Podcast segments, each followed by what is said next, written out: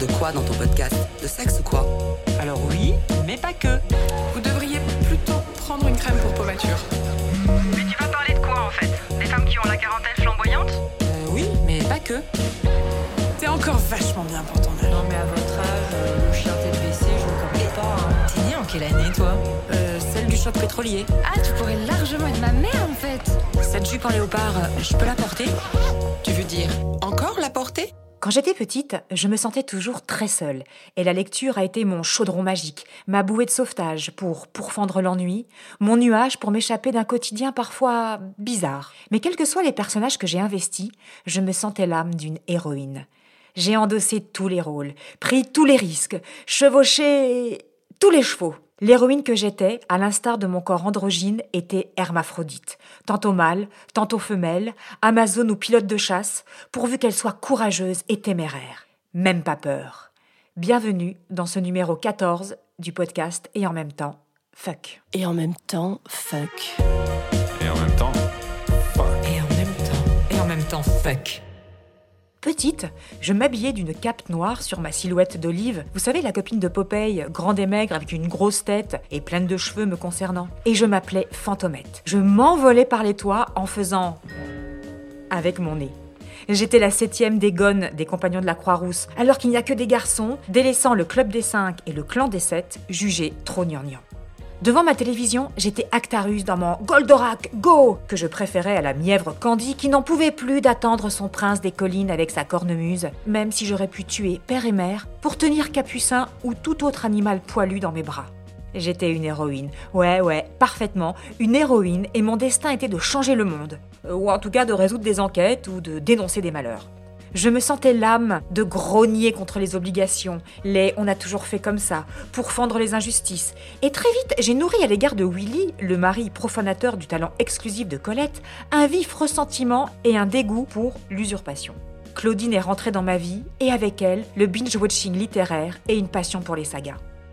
Que n'ai-je pas supplié ma mère de m'emmener à la seule grande librairie de Nancy pour acheter toute l'œuvre de Colette, puis celle de Zola. J'avais même punaisé l'arbre généalogique des Rougon-Macquart dans ma chambre jusqu'à ma rencontre avec Flaubert. Ah Emma, que je t'ai détesté et aimé, dans tes attentes, dans tes ennuis de province, dans tes envies, dans tes désillusions. Que j'ai détesté que tu lâches l'affaire et choisisses la simplicité. Grâce à toi, j'ai su très vite ce que je ne voulais pas être. Mais bitch, tu m'as filé le virus d'un romantisme délétère. Et de Flaubert, j'ai retenu cette citation qui me va si bien. Je suis d'une sensibilité absurde, ce qui érafle les autres me déchire.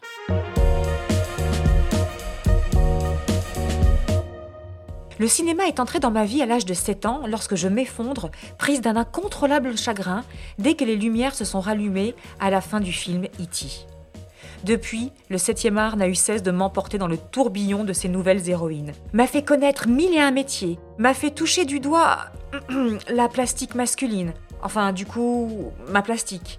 Juste un doigt. Vous voulez pas un whisky d'abord? À l'époque, quand on n'allait pas au cinéma, il fallait attendre très longtemps avant que le film ne sorte en VHS, environ 5 ans. Ce que nous appelons aujourd'hui la chronologie des médias ne nous donnait pas un accès rapidement à la fameuse deuxième fenêtre. Si vous rajoutez à cela le comité de censure maternelle qui voyait dans certains films l'appel à la débauche à laquelle j'avais très certainement de bonnes dispositions, ma culture cinématographique a pris du temps pour s'installer.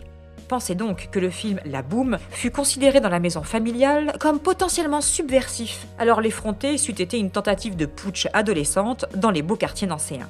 J'avais quand même réussi à choper Diabolomante, En douce et l'hôtel de la plage parce que j'adorais Mort Schumann. Bref, de mémoire, le cinéma, à part les sordides de Walt Disney juste bons à nous faire passer pour des femelles endormies que seul le baiser d'un ridicule prince en collant blanc sans aucune anatomie masculine visible pouvait faire sortir de leurs misérables conditions, a vraiment démarré au sortir d'une adolescence commencée assez tôt.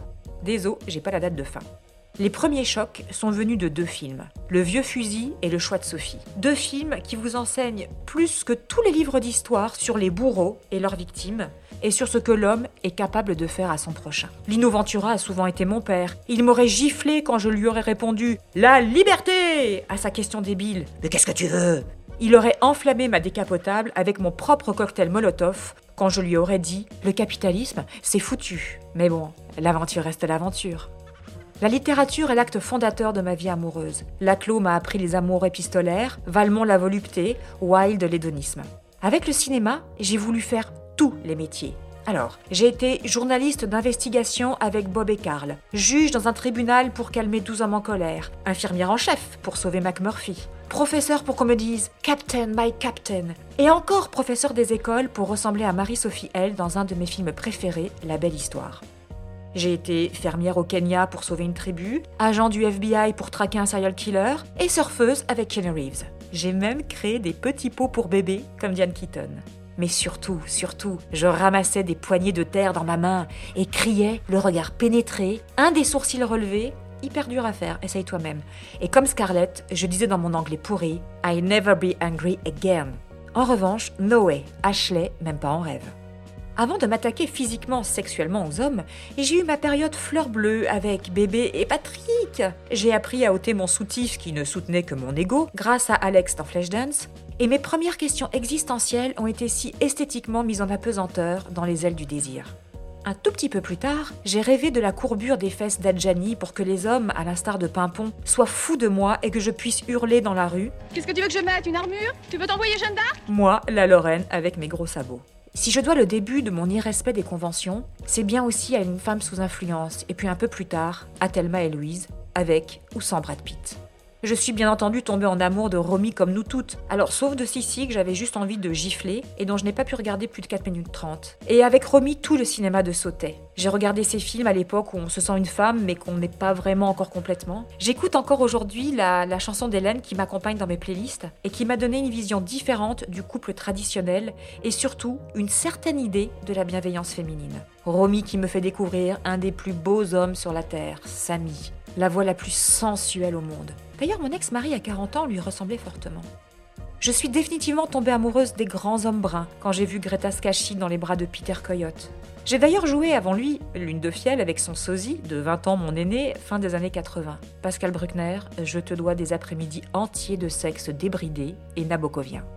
Quelques mois plus tôt, je rêvais d'être une sirène pour aller chercher Jean-Marc en apnée, alors que je recoulais avec un des hommes de ma vie, escogriffe musicien de jazz au regard à tomber par terre, et qui prenait mon visage dans ses mains pour m'embrasser. Sérieux les meufs, ne peut-on pas tomber éperdument amoureuse d'un homme qui sait prendre votre visage entre ses deux grandes mains en vous disant je t'aime Vous savez, un peu comme le trop sexy Gérard Lanvin dans Saxo. Car ce ne sont pas les lui et autres playboys de mon père, si mal cachés dans le grenier, qui ont fait de moi une femme passionnée de sexe.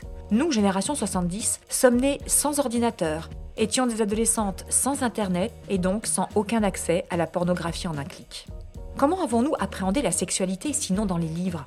Bon, ok, un peu le dimanche soir sur M6, mais pas de quoi fouetter une chatte non plus. J'ai découvert Anaïs Nin à 16 ans en tombant par hasard sur la couverture de Vénus Erotica, puis Miller lui a succédé, et quand j'ai lu Le boucher d'Alina Reyes, j'ai compris que je ne serais jamais végane. Jérémy, Jérémy, j'aurais voulu être fatalement ta Juliette. Christophe, j'aurais fait le tour du pâté de maison à genoux et sur des clous, et nu pour te retrouver dans ton fauteuil dans Péril en la demeure. Ou pour toi, Zorg, dans ton bungalow, j'aurais gardé mes dents du bonheur pour être ta Betty et humecter ta mouture. Zorg, que j'ai retrouvé une nuit d'été en ville avec Marie, ou à la montagne avec Ellie et ses marmottes. Ah Jean-Hugues, que je t'ai aimé partout, tout le temps. Je t'ai aimé blessé, je t'ai aimé dans le métro, je t'ai aimé dans tes quêtes nocturnes. Et surtout, j'aurais pu tomber malade d'amour pour toi. À l'instar de Natasia, à qui à l'époque on me prêtait une vague ressemblance. Et puis grâce à toi, j'ai découvert Philippe Gian, l'écrivain de mon cœur, celui que je lisais pendant des cours de philo de mon bac à deux, celui par qui l'étincelle de la littérature contemporaine s'est allumée. Ah, Philippe, mon amour, les pages de Maudit Manège sont encore humides de mes larmes. Celles de l'en dehors sont usées d'avoir été tant lues, froissées par ma fébrilité à parcourir des phrases sur lesquelles je restais bloquée d'émotion. Avec toi, Philippe, j'ai découvert ce que c'est que d'être interdite comme une pelouse, figée dans la phrase, suspendue à ta plume. Grâce à toi, Natasia, j'ai voulu être une femme dans un harem avec Ben. Tu as été la quintessence de la beauté, de la féminité, de la sensualité. Ces histoires dans les livres ou sur grand écran m'ont appris l'amitié, la famille, surtout dans Feston, un petit chef-d'œuvre. L'amour, la passion, la sexualité. Un dernier tango m'a fait la surprise de découvrir qu'il y avait donc d'autres zones possibles à envisager avant d'apprendre les conditions du tournage et d'en être choqué.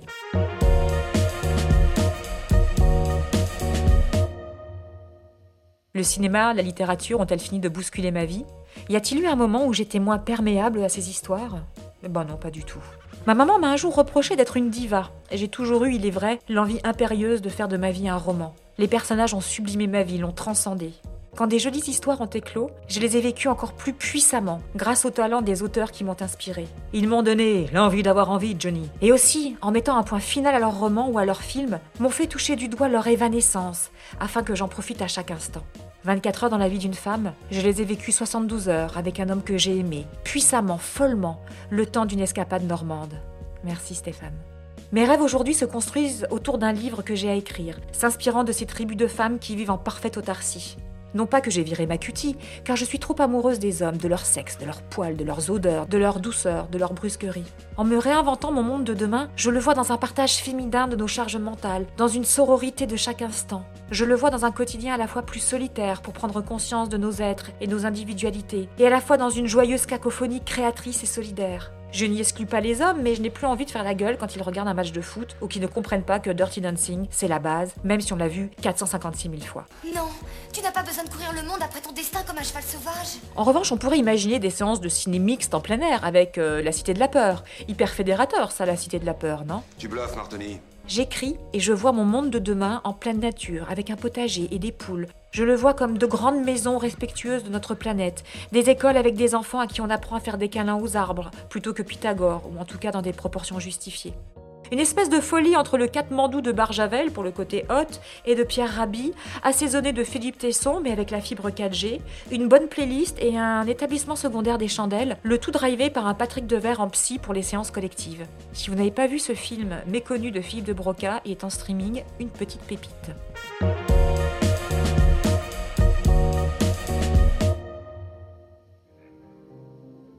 Une sobriété non radicale peut-être, mais tellement romanesque. On pourrait même en faire un film, non? Et en même temps, fuck. Et en même temps, fuck, un podcast écrit par Esther Pi.